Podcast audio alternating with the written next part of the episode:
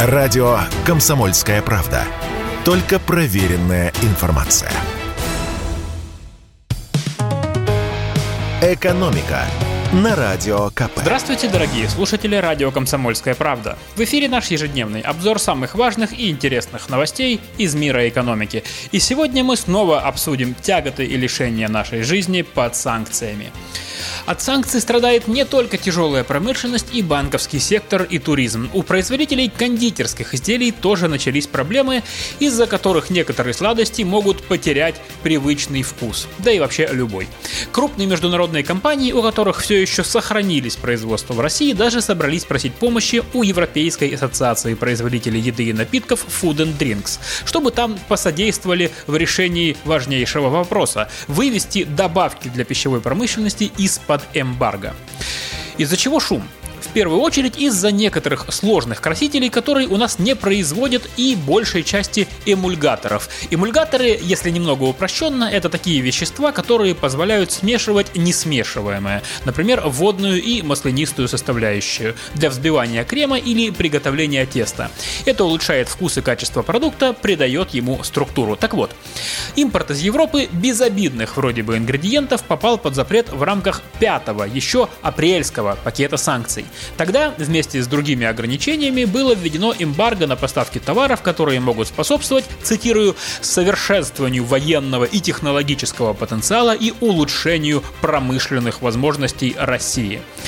Добавки для вкусняшек европейские чиновники посчитали разновидностью высоких технологий и потому запретили. Как утверждают в Ассоциации предприятий кондитерской промышленности России, не все европейское сырье удалось заменить аналогами из нашей страны и так называемых дружественных государств. Из-за этого в перспективе могут возникнуть проблемы с выпуском шоколада, халвы, карамели, вафель и даже выпечки. Конечно, теоретически можно что-нибудь найти на замену, но если меняешь один ингредиент на другой, вкус тоже будет меняться. И по сути это уже другой продукт. Есть проблемы и посерьезнее. Например, у корпорации Марс, которая по-прежнему работает в России, возникли перебои с тем самым веществом, которое делает жевательную резинку резинкой. Это такие высокотехнологичные синтетические полимеры. В итоге возникли сложности с производством известной жвачки Orbit на заводе в Петербурге. И в завершении расскажу вам одну, на мой взгляд, немного странную новость. Видать, цены в России так сильно снизились, что пришла пора снова печатать мелкие купюры. Уже шутят на этот счет в интернете. Речь о новой идее Центробанка, которая в конце года планирует возобновить выпуск купюры в 10 рублей. Решение, конечно, неожиданное.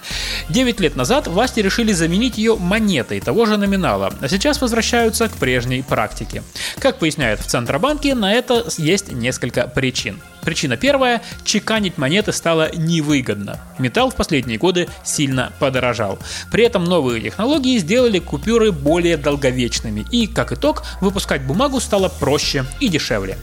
Вторая причина – магазинам неудобно работать с мелочью. Тут сразу масса проблем. И давать сдачу неудобно, и сдавать инкассаторам тоже. И третья причина – монеты навечно оседают в копилках. Мелочи в России отношение особое. Ее не очень любят носить с собой. Мы с вами все чаще расплачиваемся картами. А те из нас, кто все еще носит наличные, не всегда имеют в кошельках отделение для монет. В итоге сдачу рассовывают по карманам, а дома выгружают в копилку, так сказать, на черный день. И монеты там пропадают навеки вечные. Ведь с мешком железа в магазин пойдут немногие, а если вы захотите сдать его в специальный автомат, то он может взять огромную комиссию, до 20% от суммы. Вот и получается, что Центральный банк тратит деньги на производство все новых монет, а они почти не участвуют в обороте. С купюрами такого быть не должно. Но, кстати, печать десятки не единственная идея, которую вынашивает Центробанк. Пока еще не всерьез, но на уровне обсуждений Центробанк собирается вернуться к выпуску купюры в, внимание, 5 рублей – если даже возвращение десятки выглядит неожиданным, то реинкарнация пятирублевки, которую не выпускали четверть века и которая сейчас только в коллекциях осталась, это, конечно, настоящий сюрприз.